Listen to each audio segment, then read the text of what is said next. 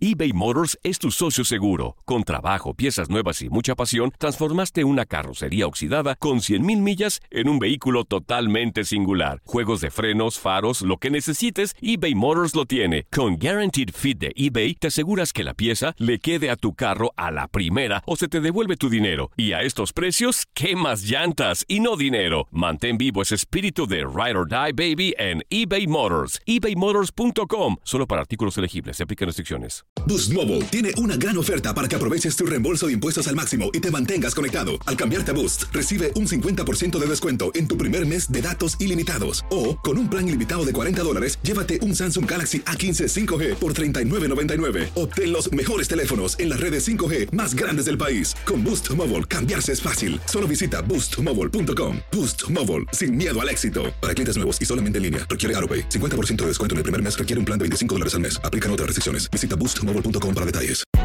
Hay gente a la que le encanta el McCrispy y hay gente que nunca ha probado el McCrispy. Pero todavía no conocemos a nadie que lo haya probado y no le guste. Para pa pa pa. ¿Qué tal mi gente? Te saluda Emanuel González de Mark Wahlberg Auto Group. Somos la agencia más grande de Chevrolet y GMC de todo Columbus, donde encuentras los carros y camionetas nuevos, cero millas al mejor precio. También contamos con más de 800 carros usados de todas las marcas en inventario. Te podemos aprobar con número ITIN y aceptamos identificación o pasaporte de tu país. En Mark Wahlberg te esperamos con los brazos abiertos. Visítanos hoy mismo, 3900 West Broad Street, al oeste de la ciudad, a un lado del casino. Te atendemos completamente en español. Márcanos ya, 833-699-0792. El siguiente podcast es una presentación exclusiva de Euforia On Demand. Atrévete a cruzar el umbral de lo desconocido con los misterios clasificados como los códigos paranormales, enigmas que desafían a la ciencia, conspiraciones y creencias insólitas, fenómenos paranormales, bestiario mitológico, invitados especiales, la bitácora insólita, el diario de un investigador. Todo esto y mucho más por univision.com con Antonio Zamudio. Comenzamos.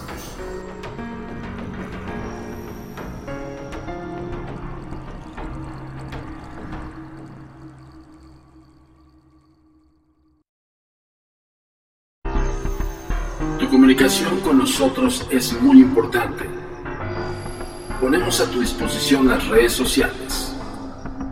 Facebook, Agencia Mexicana de Investigación Paranormal. Instagram, arroba a mi paranormal bajo y arroba turinsólito.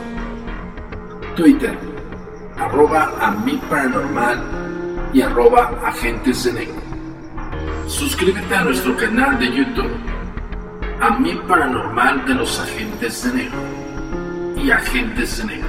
TikTok, arroba a mi paranormal. Nuestro sitio oficial web, www.agentesdenegro.com.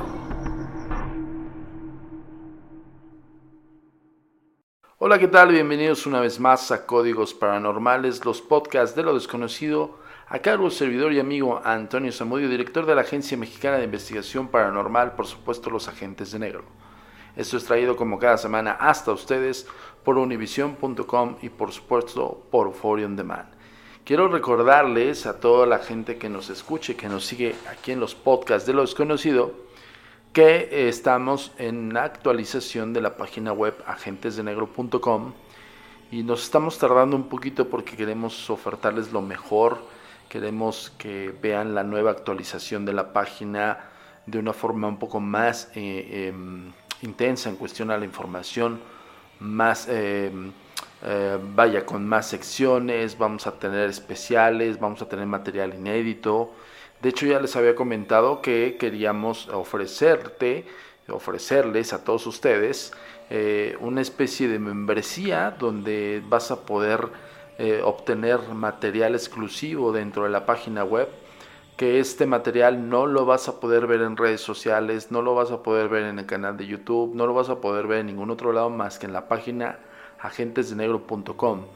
Eh, ya pronto les diremos de qué se trata esta membresía, es como una membresía de recompensas en la cual pues bueno nos va a ayudar muchísimo a seguir fomentando esta información y evidentemente a seguir operando ya con esta nueva realidad que pues bueno, eh, desafortunadamente estamos viviendo todo, todavía, ¿no? Entonces vamos a seguir cuidándonos, vamos a invitarte a que te cuides y a que cuides a, todos los demás y pues sigan, eh, con, ahora sí que sigan las indicaciones de, de, lo que son las, em, vaya, las reglas sanitarias, eh, la información que arroja cada país en donde nos estés escuchando, hazle caso a las autoridades sanitarias. Entonces, de verdad, eh, sigamos en esto, señoras y señores, y pues bueno, vamos a tocar el tema de hoy, que hoy quisimos eh, comentarlo desde el punto de vista de leyenda. Ahí, ahí ya saben que aquí en Códigos Paranormales hablamos tanto de casos,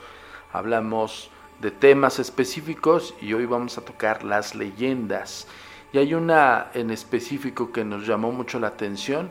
Hace poco eh, tuvimos el acercamiento de, de una persona del público que nos habló acerca de los diableros. ¿Qué es un diablero? Desde nuestro punto de vista, eh, con base a la investigación paranormal, diablero es aquella persona que utiliza el, alta magia o, hace el alta magia como para invocar, convocar algún demonio algún ser de, estos, em, pues lo que, le, lo que llaman bajo astral, eh, alma negra, como quieras determinarlo. Son estos demonios que pueden hacer o, su función es realizar pactos, pactos eh, que es como una especie de contrato para con la persona que lo está invocando y evidentemente eh, tener un, un beneficio, ya sea monetario, un beneficio de sabiduría, un beneficio, eh, algún favor específico que se tendría que hacer y todo ese tipo de cuestiones bajo el folclore en absoluto, ¿no? Es como lo que se cree. Yo tengo una historia acerca de un diablero que nos contaba una persona muy allegada a nuestra familia. En, mi caso, eh, mi abuelo tenía una casa, una cabaña eh, de estas de descanso en Michoacán, Los Azufres, Michoacán, donde íbamos toda la familia cada vacación o, cada que se podía, ¿no? Y, nos juntábamos toda la familia, desde mis padres, mis hermanos, mis primos, mis tías, mis tíos, todos, mi abuela, todos, ¿no?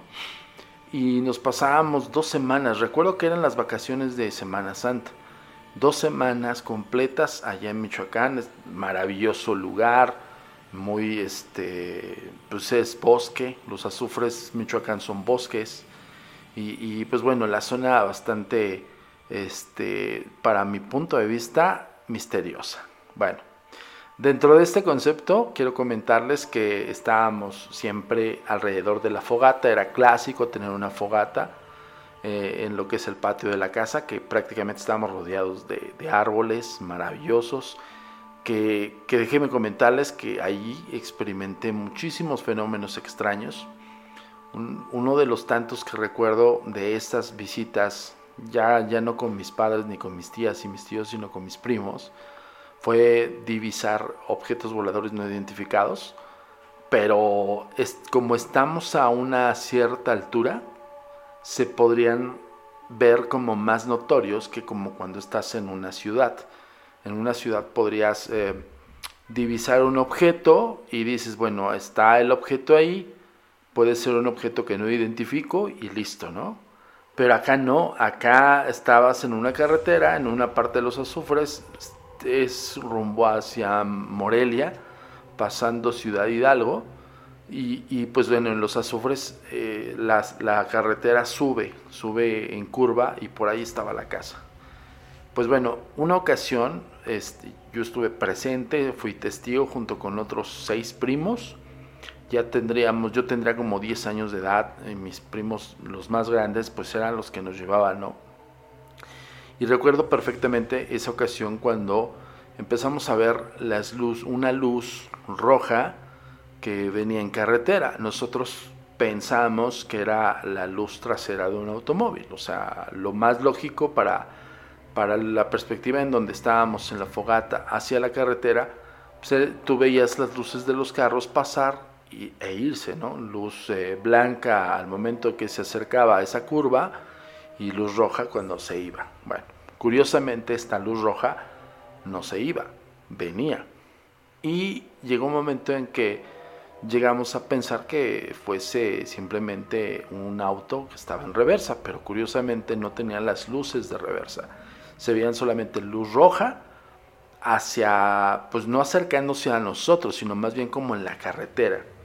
Tan es así que se veía como alumbraba el foco rojo o esta luz roja alumbraba la carretera como tal, o sea, alumbraba este, esta iluminación se podía ver en la carretera, ¿no? Entonces, a lo lejos, pues bueno, te das una idea y piensas que es un automóvil. Recuerdo perfectamente que uno de mis primos dice, es un ovni, ¿no? Todos nos, quedamos viendo y pusimos más atención en el objeto. Para nuestra sorpresa, cuando pasa un poco más cerca de donde estamos en nuestro punto, tenemos una perspectiva, como les repito, estaba yo en la fogata, estábamos en la fogata, el patio de la casa, y eran unos escalones. De hecho, esa casa ah, le denominaban la casa de los escalones. Tenía poco más de 60 escalones para, para llegar a la casa. O sea, era, era, estaba sobre de monte y la construcción, pues bueno, el paso eran escaleras, ¿no? Literal de concreto. Y llamaba la, mucho la atención porque veías la casa y veías las escaleras. Entonces por eso le denominaban así. Para darles una perspectiva en donde estábamos. O sea, 60 escalones hacia arriba, pues estábamos prácticamente a mitad del, monte donde está construida la casa. Entonces la perspectiva que nosotros teníamos era de la carretera, eh, pues unos que serán unos 60 o 70 metros de distancia, más la distancia que tenía la luz que venía como, como descendiendo, no ascendente porque era, son curvas hacia arriba. O sea, la dirección puede ir hacia arriba y hacia abajo, pero la dirección de esta, de, bueno, de lo que nosotros suponíamos que era un automóvil, pues estaba bajando, no se veía la luz de reversa. Acuérdense que la luz de reversa pues es una luz blanca para divisar un poco lo que tienes en el camino al momento de, meter la, velocidad de reversa. Bueno, eh, para no estar más cansada, todos estábamos eh, cuatro primos, no, seis primos y yo. Todos vimos esa luz roja. Una luz roja que máximo yo creo que ha de haber tenido del suelo hacia la luz como unos un metro, dos metros como máximo, porque podía iluminar la carretera al momento de descender. Y esta luz no, pues no, no hacía contacto con el piso. Lo más curioso de todo es cuando se va acercando, todos pusimos atención y de repente se apagó. O sea, la luz se apagó, no se escuchó el motor del carro, no se escuchó absolutamente nada, nosotros pensando que era un carro todavía, pero todo lo que vimos, mis primos y yo, nos dejó perplejos, nos dejó impactados, porque logramos ver, ya no eran la luz, las luces de un automóvil en reversa, no era la luz trasera de un automóvil, era una sola luz, como una especie de bola de luz roja, que estaba eh, pues a unos metros del piso. Llegó un momento en que desapareció y hasta ahí nos quedamos. Eso fue la experiencia alrededor del tema ovni o de un objeto volador no identificado o incluso de una bruja, no sabemos, pero todos lo vimos. Entonces nos quedamos así como de a seis. Ahora, hay otra historia, digo esto pasando de historia en historia. Hay otra historia que está muy muy buena y esa nos la contaba una, un, un señor que le decíamos el tío. Eh, hay un balneario muy cerca de la propiedad de mi abuelo, en los Azufres, Michoacán, donde, este, pues bueno, eran aguas termales, por ende se llaman los azufres. Son eh, prácticamente yacimientos de azufres, bueno, de azufre, perdón, y este, incluso hay una hidroeléctrica ahí, una termoeléctrica, perdón. Entonces, este, esa zona es muy afamada por sus aguas termales, naturales y todo este rollo, ¿no? Y recuerdo que había pues un balneario, que es el balneario de la tía Celia, así le decíamos. Por eso nosotros decíamos al señor tío, no enteramente porque fuese nuestro tío, sino más bien porque pues todo el mundo le decía a la tía Celia y al tío, ay, tío Martín, que no, no me acuerdo muy bien. Arturo, perdón, el tío Arturo. Bueno, pues el tío Arturo, el tío Arturo tenía una historia que, siempre le contaba a la gente que pues, platicaba con él. Pero es algo muy curioso porque recordamos el tema del balneario, porque pues, yo iba desde niño, ¿no? Desde que tenía 6, 7 años, cuando nos llevaban nuestros padres y nuestros tíos y tías a toda la bola de chamacos y ahí pasábamos las vacaciones, ¿no? Entonces yo recuerdo que ese balneario no estaba tan grande como cuando ya nos contó la historia del tío Arturo. O sea, a, lo que me refiero es que eran albercas propiamente modestas, albercas bonitas, eh, pero no tan tecnológicas, eran prácticamente piscinas, por así decirlo, rústicas, de concreto, donde caía el agua súper caliente, había alberca, un avión, una alberca que era súper caliente, otra alberca que estaba como a temperatura templada, ¿no? Combinada con el agua pues, natural de, de, estas, este, del agua que salía de, de, los azufres, ¿no? E incluso hay, este, una zona donde hay un barro especial para la piel, bueno, no es la gente le, dice que tiene muchas propiedades, debe de ser. Es un barro sumamente caliente y te ahí veías a todas las señoras y señores poniéndose el barro para su piel y demás. Ah, sí, ese es el estilo de, incluso quien no, quien me está escuchando de Michoacán y de específicamente ese lugar o de Michoacán va a conocer los azufres Michoacán, entonces por eso estamos contando esto. Bueno, la historia de Arturo y qué es lo que tiene que ver con el tema de hoy de los diableros, es que decía eh, el tío Arturo que en una ocasión, bien curioso porque todo estaba hilado, de repente cuando pues, yo iba a los 6, 7 años, pues veíamos estas albercas rústicas, concreto, literal, una fosa para alberca, nada, nada ostentoso, nada que tuviese algo como un balneario de estos que se conocen, ¿no? Con, con, con mosaico, no, no, no, una fosa de concreto donde caía el agua natural, caliente y eran las albercas, era el balneario. 6, 7 años de edad yo tenía. Cuando regresamos a los 12, bueno, en mi caso, a los 12, 13 años, ya veíamos el balneario en otro nivel incluso pusieron dos hoteles, o sea, creció exponencialmente. Probablemente, pues yo no me di cuenta de esta evolución, pues estábamos hablando de seis años atrás, pues igual crecieron con el turismo y demás. Pero algo bien curioso que platicaba don Arturo. Don Arturo en una de esas eh, pláticas de fogata, porque se hacían fogatas también en el balneario, era, era su plática de historias de, fantasmas, ¿no? Y recuerdo perfectamente una que el tío Arturo empezaba a platicar de, de una forma muy, muy curiosa, porque si esa, esa historia, yo creo que se la contaba a todo el mundo que, que le preguntaba, pues, anécdotas, ¿no? Pero Arturo en especial decía, yo le gané la carrera al diablo, así, literal era esa la expresión de, del tío Arturo que en paz descanse, por cierto. Entonces decía el tío Arturo, yo le gané la carrera al diablo, hijo. Literal, así. Yo me encontré al diablo y le, y le di una, le hice una apuesta de a ver quién ganaba a, nadar muy rápido en la alberca más grande del balneario. La alberca más grande del balneario era donde tenía el agua más caliente, hirviendo. O sea, yo recuerdo que te metías a esa alberca y salías echando vapor, así, a ese tipo de temperatura. Y, y pues te cansaba mucho. Nadar ahí era súper cansado.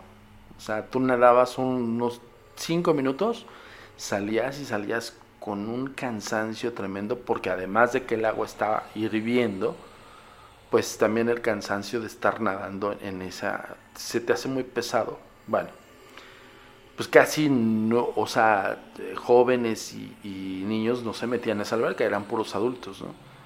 Y recuerdo perfectamente que nos decía, en la alberca grande, hijo, en esa alberca, la más larga, que yo creo que oscilaba esa alberca de largo, como unos 20 metros más o menos de largo, por unos 10 de ancho y, y profunda. De hecho, pues era como el cliché de todas las mamás de decir no se meta en esa alberca porque es peligroso, porque evidentemente te cansaba el hecho de estar hirviendo el agua y además pues profunda. Bueno, más o menos como 7 metros de profundidad para que se den una idea. Total que para no ser la más cansada, perdón de la expresión a toda la, gente que nos escucha en códigos paranormales, pues nos decía que el diablo había competido con él, que él se encontró con el charro de las monedas de oro. Cuando te hablo del charro de las monedas de oro, es una leyenda muy endémica de Ciudad Hidalgo, que es eh, un lugar de, es uno de los municipios eh, e incluso pueblo mágico de Michoacán. Entonces eh, te contaba que pues el diablo se encontró con don Arturo en la carretera caminando hacia el balneario, que ya eran las doce y media, una de la mañana, y se llegó a encontrar con este ser y que este ser le dijo, ¿quieres ¿quieres las monedas de oro que tengo en esta olla? Le mostró la olla y la olla estaba repleta como de centenarios, de monedas tipo centenario de oro puro. Pero que le decía el, charro, porque era un charro, dice don Arturo que pues lo vio a caballo, el caballo negro, el atuendo del charro negro, ¿no? Y que el charro le decía, si quieres las monedas de oro, me debes de ganar una, una tirada de póker, una tirada de cartas. Y que don Arturo se puso vivo y le dijo, no, mejor eh, te, te, reto a que nademos en la alberca más grande de mi balneario. Te, te, te cambió el reto. Curioso porque don Arturo te lo contaba con tal firmeza y con tal honestidad que de verdad pues te la creías, ¿no? O sea, yo te decías, este cabrón, o sea, retó al diablo, ¿no? Bueno, al charro de las monedas de oro y que usualmente la gente que le preguntabas quién es este personaje, todo el mundo te decía que era el diablo. Bueno, dice don Arturo, pues que, lo retó en la alberca porque decía, yo en las cartas, hijo, nunca he tenido suerte, pero en, en la alberca yo nado diario. Y sí, don Arturo nadaba diario en esa alberca. Y pues ya se la sabía, ya se la tenía súper aprendida y a su vez también pues ejercitado, ¿no? Y como les repito, te cansaba mucho y don Arturo decían que pues diario en la mañana y en la noche se aventaba su nadada. Era como ese ejercicio, ¿no? Entonces, en forma don Arturo pues le dice al diablo, te reto mejor a la nadada. Y en la nadada dice Arturo, que le gana al diablo. Cuando éste sale de la alberca, dice en su historia que el, agua de la alberca de 20 metros se evaporó de tal manera que casi se quedó a la mitad del agua, de lo, de lo hervida que se volvió más el agua. Al momento que dice él que se aventaron los dos, él, sintió el golpe del calor, pero entre más nadaba, se iba calentando más el agua y más el agua, hasta que él le gana a tocarle el otro extremo de la, de la alberca, se sale de la alberca, Arturo, y dice que llegó a ver con sus propios ojos cómo el agua empezó a evaporarse, porque pues el diablo seguía nadando. Impresionante y curioso, porque dice don Arturo que después de esa pues, de ese reto que le hace a este ser, Dice que simple y sencillamente volteó del lado izquierdo de, donde estaba y vio la olla con las monedas.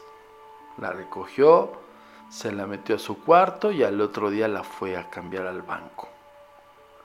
Curioso, extraño y bueno, me hace la remembranza de esta gran historia allá en los Azufres, Michoacán, que por cierto, pues se dice que en el lugar, pues don Arturo se sacó la lotería.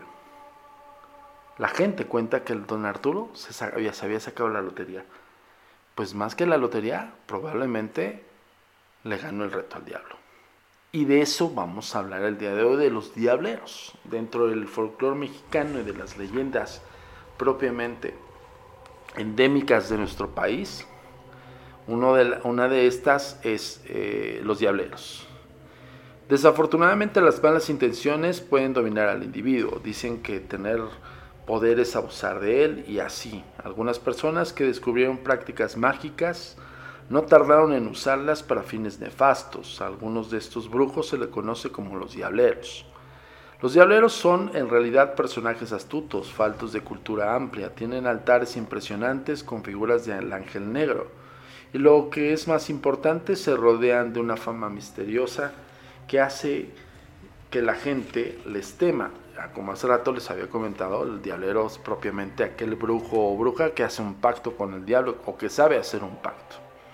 Muchos diableros cultos amasan con su verbo y manos una pasta misteriosa que a la larga les hace, los hace ricos, pues el diablo, dígase lo que se diga, está buscando con dinero y por dinero mucho más que Dios.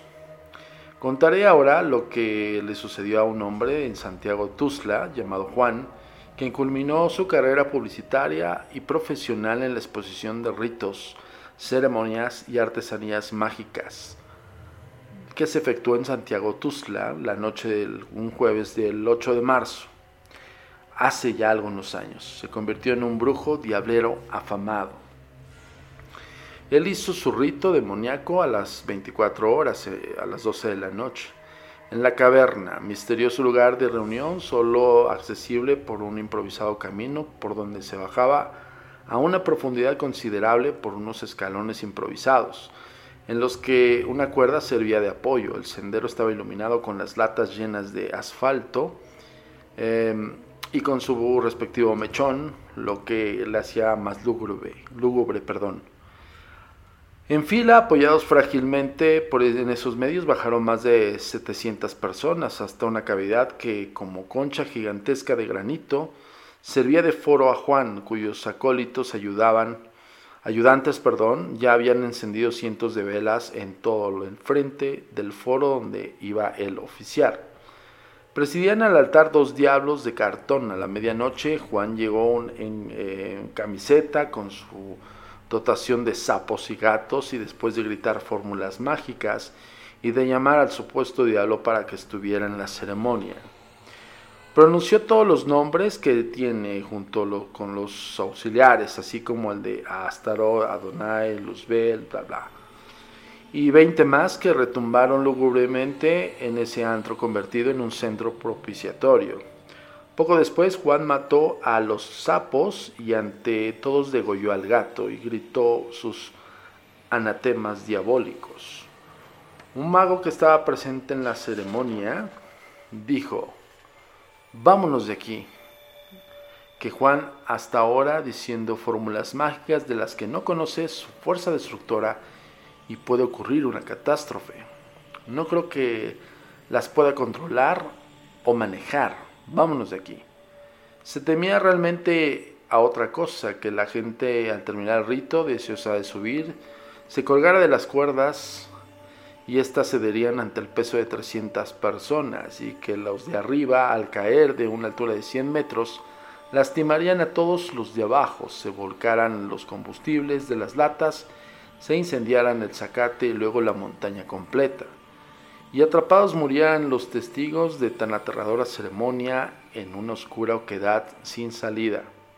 Así pues, antes de que el impactante rito terminara, Salieron algunos y alertaron a otros, tantos sobre el riesgo, así que decidieron subir. Juan pudo manejar con habilidad al Señor de lo Negro, por lo que la posible tragedia no sucedió, por la experiencia fue, pero la experiencia fue, para todos los presentes aquella noche, lo más subyugante. Juan, con todo, como todo diablero, tiene mucho éxito, él busca personas perdidas, trae de regreso a la gente querida o extrañada y usa al diablo para ayudar a las personas que están en apuros. Cuando nosotros los visitamos en su casa, allá por el puente, pudimos ver su altar lleno de diablos de papel, cartón, madera, barro, lámina y hasta de plástico. Tiene uno impactante que sin duda es eh, de chura local, de gran tamaño y de color de acero azulado. A un lado de una pequeña biblioteca de obras sobre magia y diablería. Y el altar todo lleno de veladoras. Juan eh, habla con fluidez y mostrando con su enorme facilidad la palabra que conoce del tema. Le gusta nombrar al diablo con todos los nombres con que desde tiempos inmemoriales se le ha denominado, aunque, como nos los dijo en el brujo sabio del noreste, muchos brujos no lo saben, pero no son eh, del diablo ni de sus santos acólitos. Perdón, sargentos acólitos. Eh, Juan solo cobra cuando el hecho Em, o el milagro o lo pactado sucede. Es decir, él queda libre de reclamaciones y así pues la niña aparece. Son tres mil pesos si la señora regresa.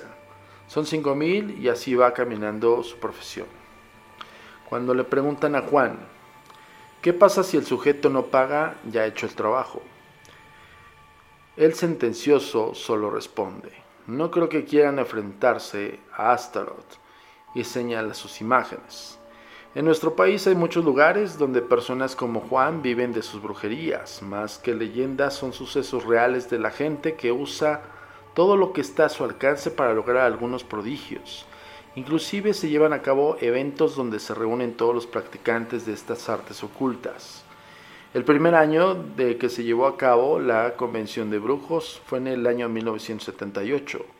Durante la segunda, en el 79, se habló de que los brujos de Catemaco estaban celosos de que el evento, em, la exposición de ritos, se hubiera efectuado en Santiago no en su población, y que con artes mágicas iban a hacer fracasar el evento.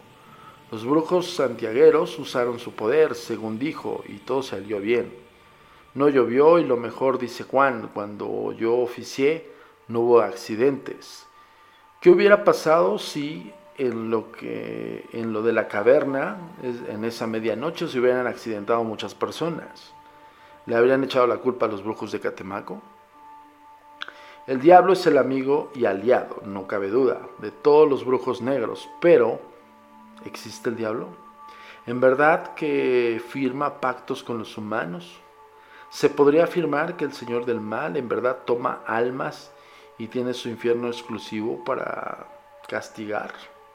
A raíz de estos puntos de discusión es que impactan tanto en las leyendas sobre ese tema y es justo lo que acabamos de platicar. Con base a esta, esta pequeña leyenda que es sustraída de un gran libro que se llama Leyendas de México, del México Sobrenatural, de Héctor López. Eh, yo les voy a poner en las redes sociales eh, este gran libro, que lo deben de tener en su biblioteca, y recordarles también que este año sacamos el libro Bitácora Insólita, Diario de un Investigador. Ya les había comentado en otros podcasts que vamos a sacar ya por fin el libro de la Agencia Mexicana de Investigación Paranormal y de todas las andanzas de, nuestros, de nuestras investigaciones y de su servidor, Antonio Zamudio, donde van a encontrar prácticamente una guía paranormal ahí, ¿no? Entonces debes de comprar el físico y a su vez comprar el digital, que te va a convenir más el físico, les soy bien honesto, porque tal cual y como yo les narro cosas interesantes, eh, temas relacionados al fenómeno paranormal, folclore y demás, pues imagínense la guía paranormal, la bitácora insólita. Bien, esto fue por hoy todo, lo dije al revés como Yoda. esto, esto es todo por hoy, perdón. Eh, yo los quiero invitar a que nos sigan en las redes sociales. Ahora estamos estrenando otras redes sociales. Ya saben que, el tema está un poquito delicado, no puedo hablar mucho. Eh, pero les vamos a ir avisando. Evidentemente les voy a requerir y les voy a pedir de la manera incansable que visiten la página oficial www.agentesdenegro.com muy pronto van a saber y van a ver de qué se trata esta nueva actualización de la página y de todos los contenidos exclusivos que vamos a ver y que van a ofertarse a todos ustedes en la visita constante a la página y a su vez también quien se quiera unir a la comunidad de los agentes de negro por medio de esta membresía de recompensas. Entonces va a ser una membresía mensual muy muy económica, pero esto nos ayuda también a seguir fomentando eh, la divulgación del misterio y evidentemente a que sigamos funcionando. Eh, por otro lado, quiero recomendarte como siempre, cuídense mucho, cuida a tus familiares y cuidémonos todos, sigamos las indicaciones de las de, las autoridades sanitarias y pues tenemos una, luz al final del túnel que son las vacunas. Aguanten, es el último jalón, aguanten, aguanten. Y, pues de verdad muchísima vibra de salud para todos los que nos están escuchando y muchísima fuerza y templeza que esto va, va a ceder.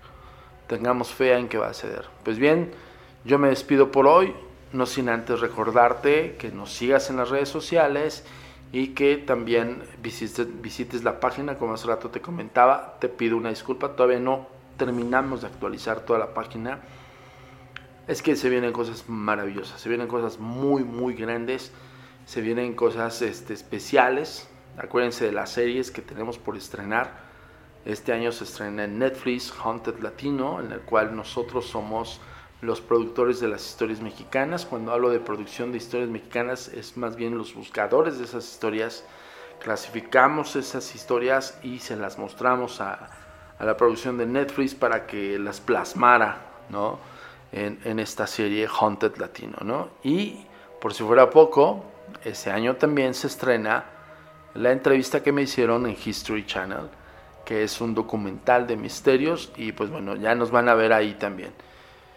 Y entre otras cosas, pues bueno, esperemos eh, seguir dando lata con todos ustedes, agradeciendo su atención y también invitándolos a que sigan descargando el podcast cada semana aquí en univision.com y por supuesto en On Demand y a su vez compartiéndolo. Acuérdense, compartan, difundan y muchísimas gracias por seguir aquí con, nosotros. Yo soy Antonio Zamudio, director de la Agencia Mexicana de Investigación Paranormal, Los Agentes de Negro. Nos vemos en la próxima entrega de los Códigos Paranormales.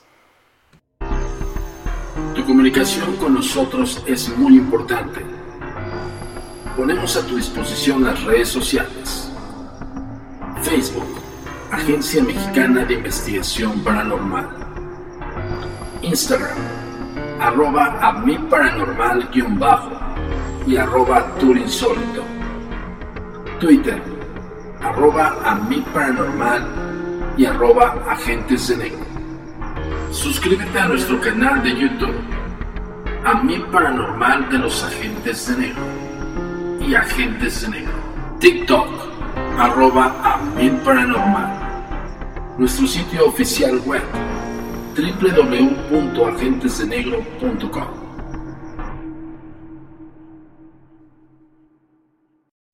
El pasado podcast fue una presentación exclusiva de Euphoria On Demand. Para escuchar otros episodios de este y otros podcasts, visítanos en euphoriaondemand.com. Aloha mamá. Sorry por responder hasta ahora. Estuve toda la tarde con mi unidad arreglando un helicóptero Black Hawk. Hawái es increíble. Luego te cuento más. Te quiero. Be All You Can Be, visitando goarmy.com diagonal español.